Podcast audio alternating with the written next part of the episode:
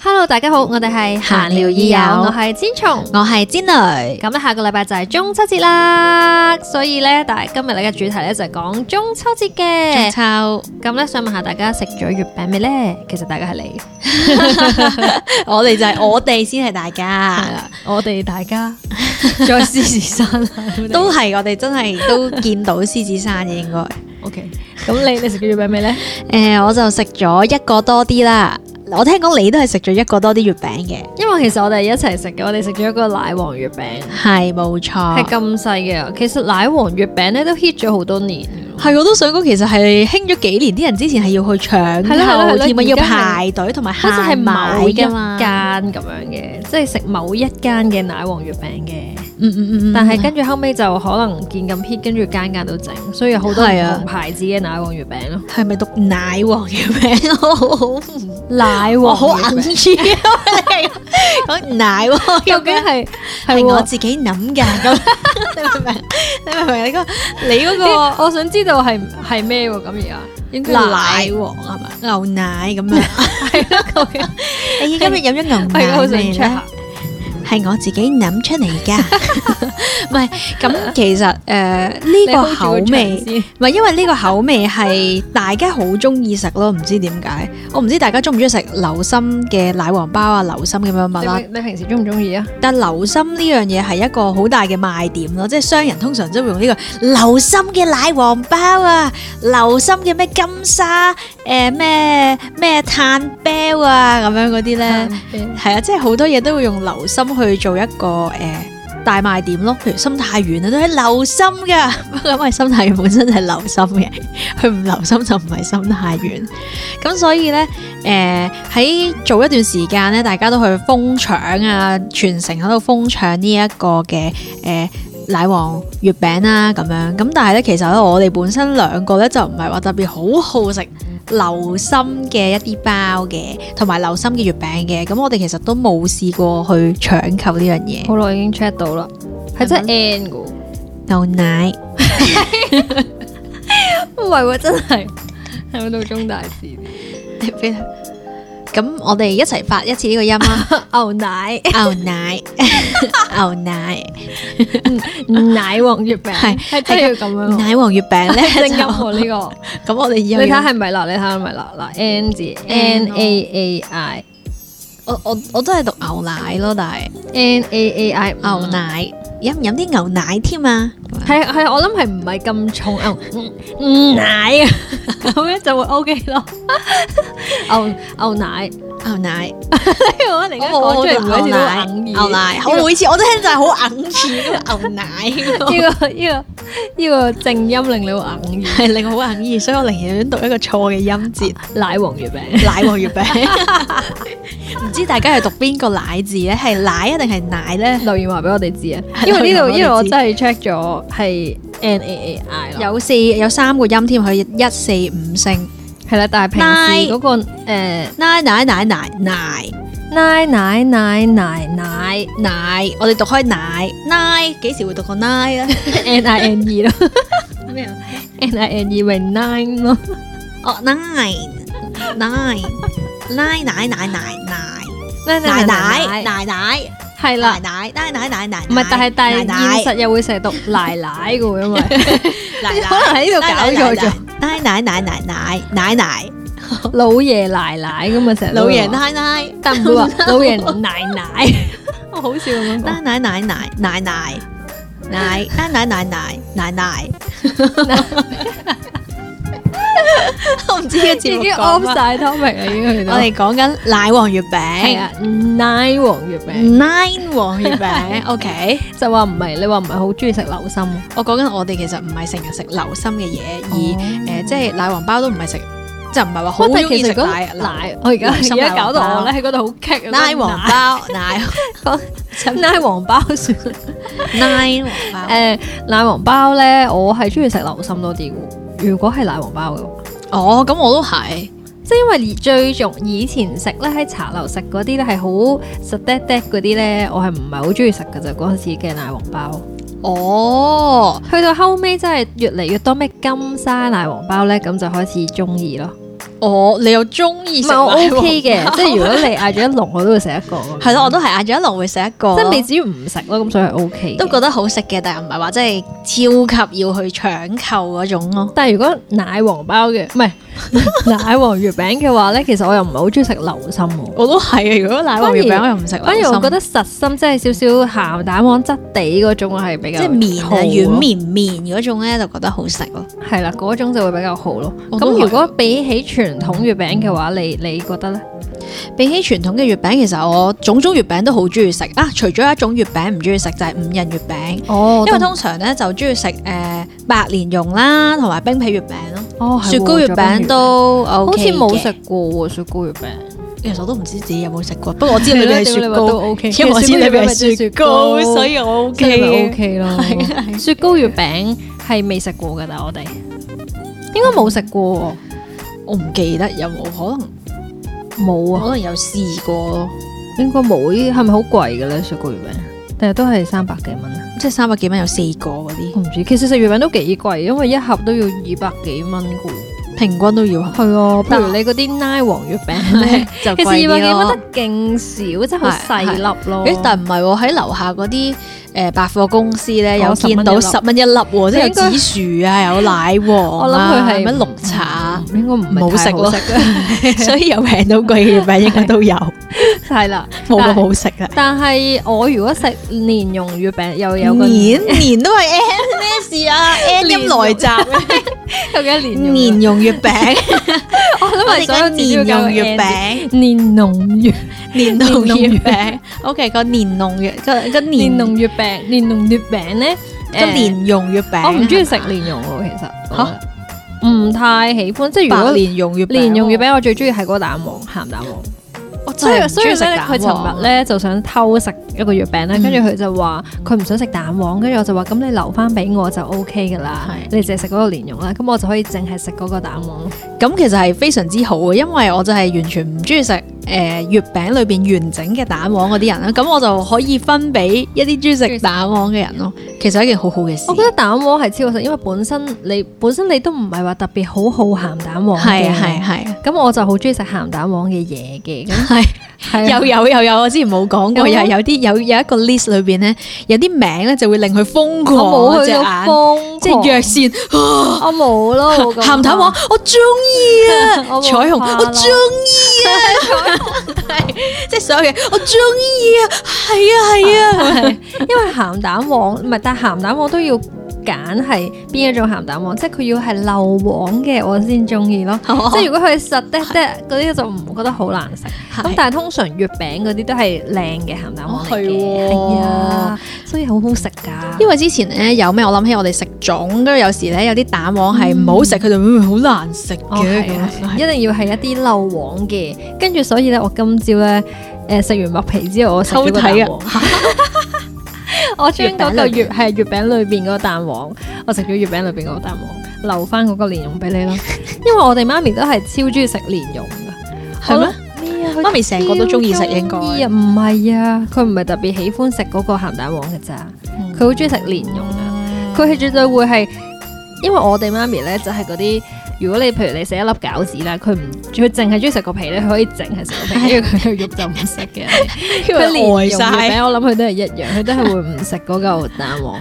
所以必須要揾到一啲身邊嘅人係中意食嗯另外一接受 part 嘅嘢，咁就好 perfect。所以呢個係我哋夾嘅地方，係啊，唯一。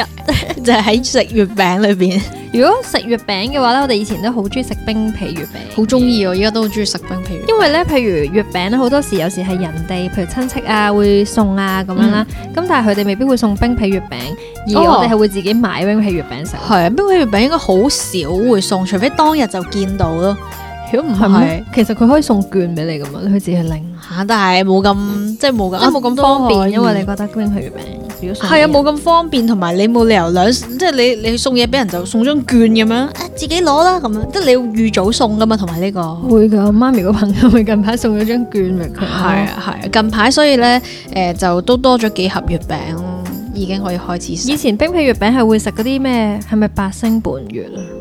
哦好似有類似呢啲嘢嘅，但係我哋只係中意食，係原淨係味原味嗰啲綠豆綠餡豆嘅原味，即係最好唔好有咁多花神啊！我都覺得係。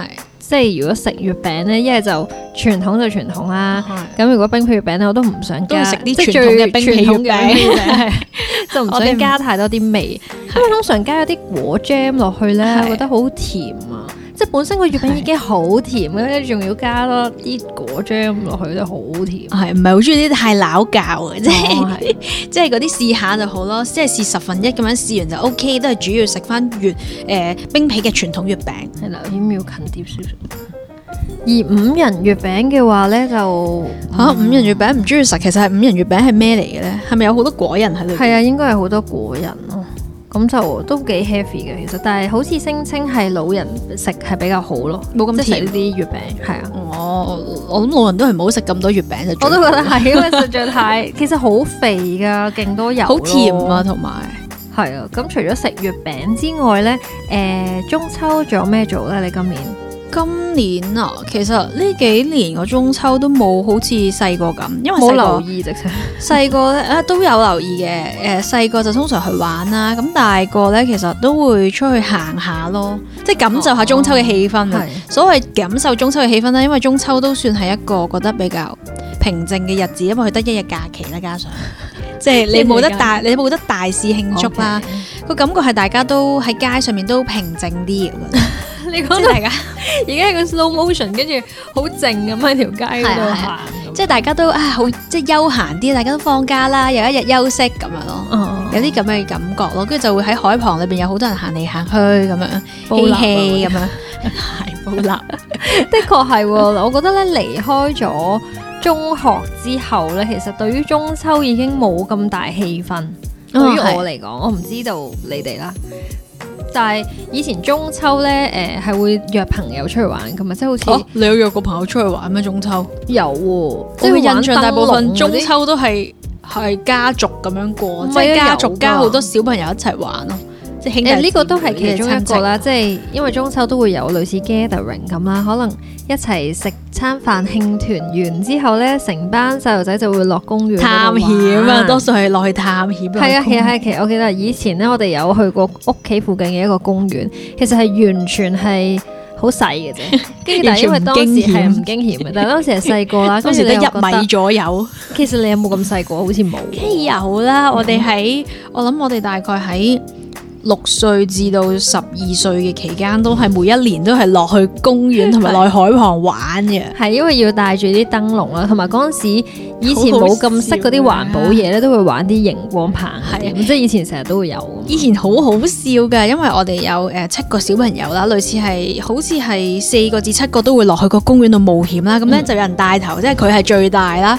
咁佢就帶頭就會攞住一支棒就係攞住嗰支熒光棒或者係一啲閃嘅燈啦，就話跟住我咁樣 啦，跟住我哋就會咁樣即係即係細細粒咁樣啦，穿嗰啲草叢 啦，即係就覺得好似又要穿嗰啲嘢，係啊，又好危險啊，夜晚啊，好驚走甩啊，每人就要有啲燈咁樣冇走甩咁啊 樣。明明你大個咗，發現啲草紙係咁矮嘅， 明明個公園好細啊啦，係好啲草細叢又唔係特別高啊。係啊，但係當時會覺得好好玩，同埋好好似好好笑咁樣，我覺得 當時唔知覺得好唔好笑，當時覺得好驚嘅都好驚，唔黑噶嘛，好黑係噶。啊你真係覺得好驚咩？哦係啊，嗰陣時可能我玩嘅時候都係六歲左右啫喎，我諗下六歲一年班梗係驚啦，唔係，但係有冇大人㗎？應該有， 有有大人會喺附近嘅。咁樣睇，係係即係唔會跟住我哋冒險，但係佢就會坐喺度咁樣。係啊啦，咁跟住就會去下啲公園啊，同埋海旁咯，即係好似一個團隊咁樣。有會好曳，我記得 你我好曳㗎，人哋好曳咯，即係點係啊公園見到啲人好好曳。啦。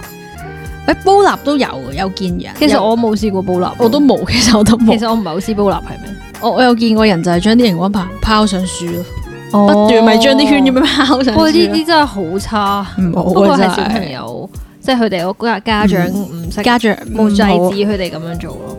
冇人制止呢件事咧，唔好啊！呢件事首先係熒光棒裏邊好嗰差啲化學物已經係對環境係唔好嘅，係好哦其實都係係好耐好耐冇已經冇玩熒光棒呢樣嘢，因為以前係好興嘅，但係後我哦以尾前好興嘅，後尾就大家都有關注到啊，原來裏邊啲物料真係好有害環境同有害啦， 係跟住就有害開始唔玩啦。係啊係啊係但係佢仲要係玩到拋上樹呢啲，就真係有啲差。啊係啊！即係好多小朋友咁樣，哇咁樣拋上去不斷，即係當許願樹咁樣咯。哦你 你當你自己個海旁有棵許願樹咁樣，主要係家長教得唔好咯，但係呢個一定係哎係呢個集體意識都有，集體意識都有啲問啊題。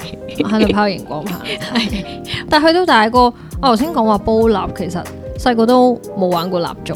我都本冇身好啊，驚其實火我都好驚，真係好危險啊！嗯同埋以前有個廣告成日，即係你記唔記得個廣告？佢就話哥哥都叫咗你唔好煲蠟噶啦，咁樣係啊跟住哦跟住就照傷個妹妹咯，即係個嗯嗯廣告就係即係類似係咁。係咪好似煲蠟？係咪係咪唔知點樣倒啲蠟咁樣？其實就係、其實類似就係將啲蠟燭咁燒晒喺個鐵罐係咯上係咯邊，然之後啲人就好興倒啲水落去咯，即係類似哇係咁，或者一層一層一倒層燒一啲層水，落去啊！咁佢就會炸咁樣係咯即係呢個就係煲蠟嗰個個最真係危險嘅地方好咯，危險就係危險啊嘅地方咯。千祈千但祈係唔好做出呢啲嘢啊！係，但係其實我都唔係好清楚，但係我就係知有其哇！中。但係因為你咁樣講完呢個，我諗起另一個我睇過嘅 YouTube 片啊。好恐怖，好恐怖，咩啊因為都係類似咁樣，同煲蠟呢個 concept 係似嘅。佢類似係誒、呃要炸嘢，跟住就煲滾咗啲油，嗯，跟住好熱啦，熱得就佢想快啲整凍佢，跟住佢整佢開水，嚇跟住會炸嘅喎，係啊，就因為水溝又唔得啦，加上咁熱啦，跟住咪咁樣，跟住佢就唔知三級燒傷定係點，哇嗰個人真係好好慘。但係頭先個 concept 你你話煲完即係啲蠟溶晒，跟住豆倒啲水落去，都係咁樣彈起。係啊，即係類似係咁咯。我聽過，但係其實我唔係好清楚，因為嗯嗯嗯，但係其實呢件我。我其實因為我我係由細到大我都唔明有咩咁好哦係咯玩係啦，咯即係我好係咯驚啦，嗯同埋我真係覺得好危險啦。咁嗰我個廣告亦都令到你好驚啦，因為因為其實我諗唔單止係個廣告，嗯我唔覺得火有咩咁好玩咯。其係啊係啊係啊實即係我從來唔唔中意啊玩我好唔中火，意啊真咯係因為我真係覺得好危險咯。我自己覺得，我都而我好似唔想，即係我唔覺得呢個好玩到我要係係係 risk 我記得 咯，因為你咁樣講，我記得咧以前中學咧，咪都要整 Bunsen burner 嘅，哦跟住嗰陣時我其實每次整我都好驚但咯， Bunsen burner 我唔係好記得個步驟，都要自係己點要。火咁樣，係咪要撻㗎？係啊，類似係，跟住然之後你要我咪將嗰個開嘢嗰咁樣個乜扭，嘢咯係啊係啊係啊哦扭嘅，咁即係同個火好近啦，跟住好似好熱咧。嗰陣時我已經唔係咁想，即係我對於火係真係超 驚嘅。 我哋對於所有嘢都好有恐 懼，對於海，對於火， 對於天 空，所有都有恐 因為懼。火真係好恐懼，所以真係千祈千祈唔啊！好好驚。驚啊！我都但去到大個咗咧，已經少咗啲環節啦，起碼就冇咗冒險呢一個片段啦， 即係即係唔好我呢個呢個年紀跟住仲 跟住我嚟冒險，大家姐即係已經冇咗有個大家姐喺前頭，係已經冇咗呢一個片段 啦。亦都中秋節，我覺得可能係即係各自大個咗啦，即係譬如啲弟誒嗰啲 cousins 都大個晒啦。又分到楊彪，又講到好似係唔係，即係有少少，即係唔容易，即係聚埋一齊，嗯，有一啲活動咁樣。跟住係因啊為放且得一日假期 啫嘛，係啊係啊，咁可能有時啲人又會休息啊，或者點。但係今年係有嘅，即係都會有聚會嘅。哦，但不嬲，每一年都有嘅，其實每一年都會食係，但但飯咯會有時會咁都係齊人咁樣咯。係咯係咯， 係咁，但係我哋可能而家就轉咗，唔係落樓下玩燈籠， 因為去到大個你唔會再玩燈 籠佢哋咪佢哋咪好興咩咯？打麻雀咯。係打麻雀咯，即 係好興咩？然之後我哋就玩馬 board 吊 game 打咯馬吊咁咯，係啦係啦，我哋就 玩 board game 咯。咁可能就輕輕食下月餅。我覺得其實人大個咗，我唔知係因為大個咗啊，定係因為時代嘅變遷啦。對於呢啲節日嘅慶祝呢，係的確係少咗，即係我覺得係個氣氛少咗。我唔知係我自己我都定係呢個呢個地球係變咗個咁。唔係，我覺得好笑就係每集都話唔知係咪人大咗， 即係每集都係咁講，因為大個咗，因為人大咗。即係我唔知道呢個嚟自於乜啊嘛，即係個轉變啊！哦，即係唔中意去玩，一嚟唔知係咪大個咗唔中意去玩啦，二嚟係唔知道係咪因為個社區都少咗呢啲嘢，定係因為純粹我自己冇咁熱衷喺呢啲活 動。我覺得社區係唔會少咗啲嘢，因為仲有好多小朋友會流連喺個海旁度玩嘅。好似係小朋友，如果有小朋友嘅人就會多啲呢啲活動咯。哦，都係，我諗我諗我諗反而係玩嘅模式唔同咗咯。人大嗯咗，對於玩嘅模式就唔一定係攞住支熒光棒喺下面周圍走啊、周圍跑啊，即係隨街跑啊、隨街跳啊。但係小朋友係可以享有呢種玩樂嘅自由咯，喺街上面，你好難會見到一個大人喺街裏面突然間跑步，係或同突然埋我間諗緊跳起。但大係人而呢種已喺度經拎住個燈籠喺嗰係度，但係而呢種就已經係一種玩咯，你明唔明啊？即係小朋友呢種就已經係一種玩樂嘅模式咯，咁啊跑下跳下攞住個燈籠啊，你唔知佢喺度做乜啊，已經係一種玩，已經係一種玩樂。但係我哋出到街，我哋係好少會咁樣去換取快樂咯，用呢種模式，但係唔會無啦啦喺街跑跑跳跳而唔係，換其取實快樂都會咯。嘅，我都會無啦啦跑跑跳跳。但係我而家只係 wonder 緊，我中秋會唔會玩燈籠呢件事啊？嗯你會唔會玩燈籠？即係我因為可而以家嘅諗翻，咦燈籠究竟有咩玩？ 即係啲小朋友咩都有得玩嘅啦，好靚啊，拎住跑嚟跑去啊，咁樣已經係好因好為你頭玩先㗎講嗰樣啦。嘢係個跑嘅本身啊嘛。咁燈籠本身就係咁㗎啦，一嚿嘢好靚咁樣，你跑下跳下咁樣攞住就已經係咯好好玩㗎啦。即所係以小朋友攞住呢啲嘢就已經好好玩㗎啦。所以我一陣要帶佢去買燈籠啊。如果有靚嘅燈籠，我係會想要嘅。只不過依家即係你所講，人大咗啦，就即係你就會考慮埋誒、嗯即係玩完你即係玩得過一日咧。係啊，同埋你好唔知嘥啊！而家你會唔覺得。知係啦，你唔知可以點處理啊？即係我玩得一日，跟住我又要揾一個位置將個燈籠擺三百六十四日啦，跟住我就係啊，啊唔好啦咁樣啦。係啊，即即係係我會有諗係嗰啲呢啲顧慮會多咗咯，反而係哦，所以可能要自己整嗰啲咩摺紙燈籠啊，即係類似呢啲咧，係啊係啊咁就可以循環回收翻個燈籠，係啦係啦，咁就會好啲咯。係啊啦。咁我冇諗錯我哋今年都唔會落去買玩燈籠噶啦，除非我一陣買咗一個燈籠送俾佢啦。咁到時我哋就手整話俾一個刺繡燈籠俾我。刺手燈籠，到時我哋就話俾大家聽，我哋究竟有冇去玩燈籠啦？嗯，好啦，咁希望大家有一個愉快嘅中秋節啦，同你哋嘅家人去團聚啦，同埋食好好食嘅月餅。咁我哋下集再見啦，拜拜。拜拜。